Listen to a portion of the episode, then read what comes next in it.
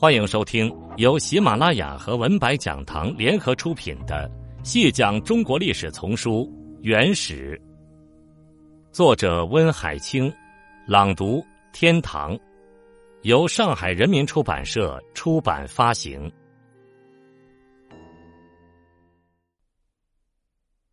幽燕之地可控于天下，俯视中原。忽必烈采纳了霸都鲁的建议，一二六四年。忽必烈将燕京改名为中都，至元九年（公元一二七二年）又将中都改为大都。元代最终形成了大都与上都之间的两都巡幸制度。夏秋间驻扎于上都避暑，冬春间则驻扎大都。大汗所属兀鲁斯的政治中心南移，标志着蒙古统治重心的南移。在此以前的前四汗时期，哈腊和林为蒙古首都，是蒙古人的祖宗根本之地。漠北本部就是当时的内地。所谓太祖皇帝成吉思汗诏定区下，是居庸以北为内地。大蒙古国是以草原本位为主，而保持草原游牧国家政治体制的原有形态的。外围地区的中原汉地。新疆与河中、马扎达尔、呼罗珊及其以西地区，他们都只是蒙古帝国的一隅。忽必烈建元以后，将中原汉地视为内地，逐步接纳汉地的各项制度与设施。蒙古草原本位的传统逐渐让位于中原传统汉制，并由此形成一种蒙古制度与汉地制度杂糅的综合形态。在元朝人的意识中，已逐渐出现中州内地、河洛、山东、具天下复兴等观念；河林、云南、回回、魏兀、河西、辽东等类地区，则为边角之地。漠北地区虽地位仍特殊，但已不是内地了。河林虽为重镇，常选勋戚大臣以镇，重之治。不过。已被视为边要之地，朔漠穷处，地户寒，不免一直。禽鸟无数栖，而畜牧逐水草转徙，举目莽苍，无居民。河林非内地。所谓河林百年来生殖殷富列内地，河林岭北行省，常与甘肃、云南、辽阳等并视为边远之地。它不同于内地的地位，常常被体现了出来。立国号，至元八年（公元一二七一年），忽必烈采纳刘秉忠等汉人谋臣的建议，建国号为大元。建国号诏中说：“但应景命，掩四海以宅尊，必有美名。少百王而继统，诏从龙骨，匪独我家。”这很清楚的表明，立国号乃是遵循中原汉地的古老制度。以确立自身的正统地位。所谓“大元”的含义，建国号召内有非常明确的说明。可见国号曰“大元”，盖取《易经》乾元之意。自大也流行于庶品，孰名资史之功？查考《易》乾卦，乾元亨利贞，彖曰：“大哉乾元，万物资始，乃统天。”所谓“大哉乾元，元亨利贞”。原有大和始的意思，可见元国号的建立源于儒家经典。这当然是出自于汉儒们的建议。忽必烈对于儒家经典究竟有什么具体的理解，我们并不知道。不过他对于大和初始的概念是十分看重的。纵观元代以前中国历代各主要王朝的名称，我们可以发现一个有趣的现象。元虽然是一个北方游牧民族所建立的大一统政权，不过他却毫不含糊的使用了汉地儒家传统的观念来建立自己的国号。汉是刘邦原来的封号汉王，隋唐出于原来的封号隋国公、唐国公，宋则取自宋州节度使之宋。契丹建辽，是因其居于辽河上游之地；女真建金。是因其出自于“暗出湖水之地”，“暗出湖”女真语意为“金”，也是因何为号，因此只有大元国号是与儒家经典结合起来的。无论如何，蒙古大汗政权全面采取了汉式的建号模式，反映着蒙古从游牧国家到中原王朝转变的完成。在忽必烈至元八年采行大元国号之前，蒙古政权在汉地的国号一般被写作大朝，其上限不迟于赵拱出使蒙古的一二二一年。所谓大朝。与蒙古人的也可乌鲁斯概念其实是相通的。至朝仪，所谓朝仪，就是官员们觐见皇帝时的仪式或礼仪。前四汗时代，甚至到忽必烈继位的时候，蒙古人并无固定的朝廷礼仪。忽里台宴享王公群僚，人多嘈杂，秩序混乱。忽必烈即位后，他起初对立朝仪一事并不以为然。曾有儒臣援引汉代叔孙通为刘邦置朝仪为前例，向他进言设立朝仪的必要性。没想到忽必烈回答说：“汉高言孔小，朕岂如是？”不过，忽必烈后来还是改变了态度。一二六九年，刘秉忠、许衡等再次向忽必烈建议制定朝仪时，他终于同意了。一二七一年。在刘秉忠等儒士的主持下，遵循汉制的朝会仪式正式确立。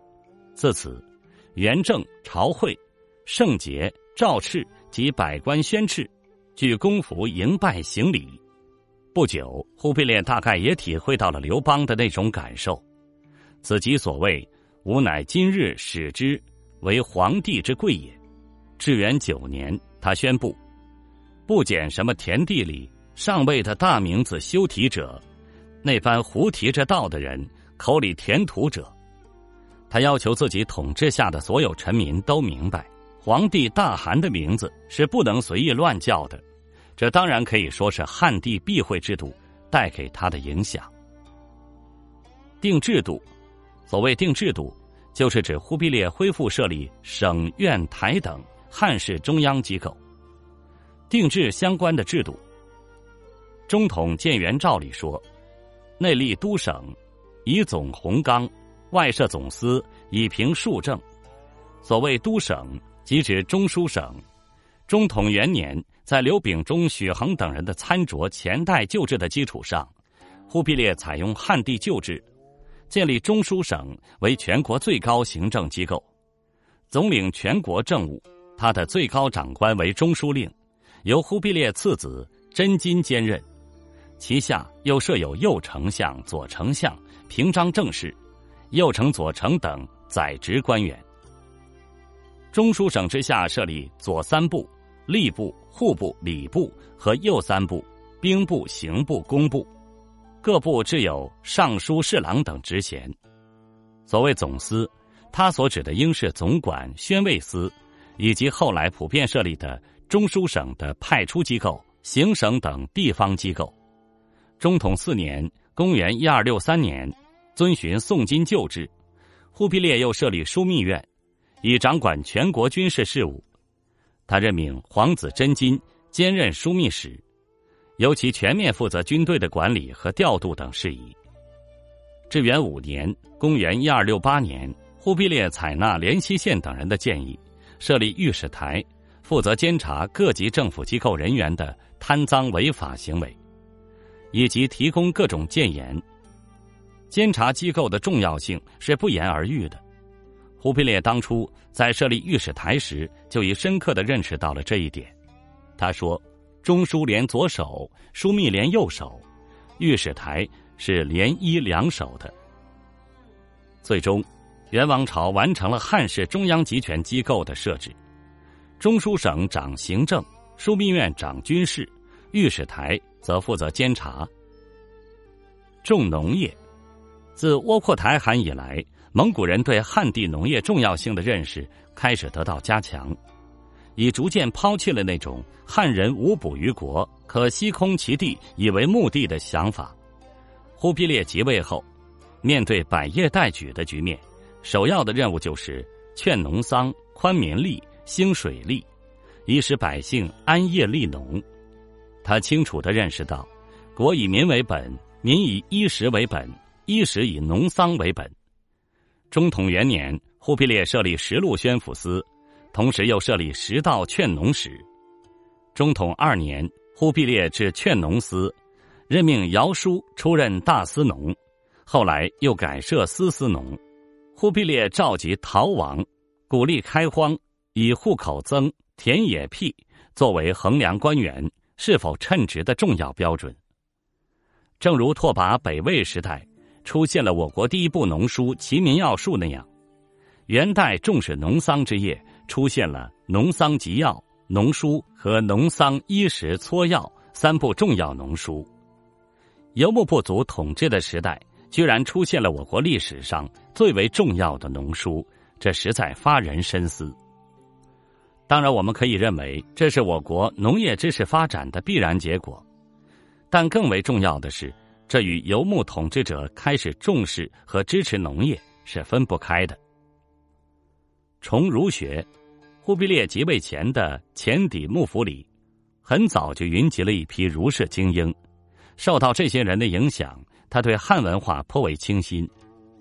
一二五二年，元金已老，元好问与汉人儒士张德辉一起，奏请尊忽必烈为儒教大宗师，他欣然接受。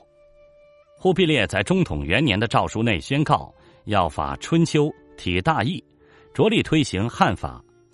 汉法的思想来源就是儒学，推行汉法就必然要尊孔崇儒。中统二年，忽必烈先后作出指示，诏令祭祀孔庙，命开平守臣侍殿于宣圣庙。至元四年，又敕上都重建孔子庙。忽必烈先后恢复建立中央国子学，各级地方官学同时推行儒户制，给予儒户以各种优免待遇。他本人对儒家经典也大致知晓。对《大学》《论语》《中庸》《孟子》《孝经》《书易》《大学演义》《资治通鉴》等都耳熟能详。应该说，忽必烈尊崇儒学的诸多举措，对于保存汉文化是有积极意义的。虽然忽必烈一朝没有推行科举制度，但并不能因此而否定他在推崇孔孟之道和程朱理学方面的贡献。由上述几个方面来看，中统建元确实意味着一种巨大的转向。忽必烈将大蒙古国家的中央兀鲁斯，或为大汗兀鲁斯，引向了大元王朝之路，将它转变成为一个传统的汉式中央集权的王朝，开启了大元时代。至元三年（公元一二六六年），忽必烈极为倚重汉人幕僚姚枢。对忽必烈中统年间的政绩做了十分重要的评价。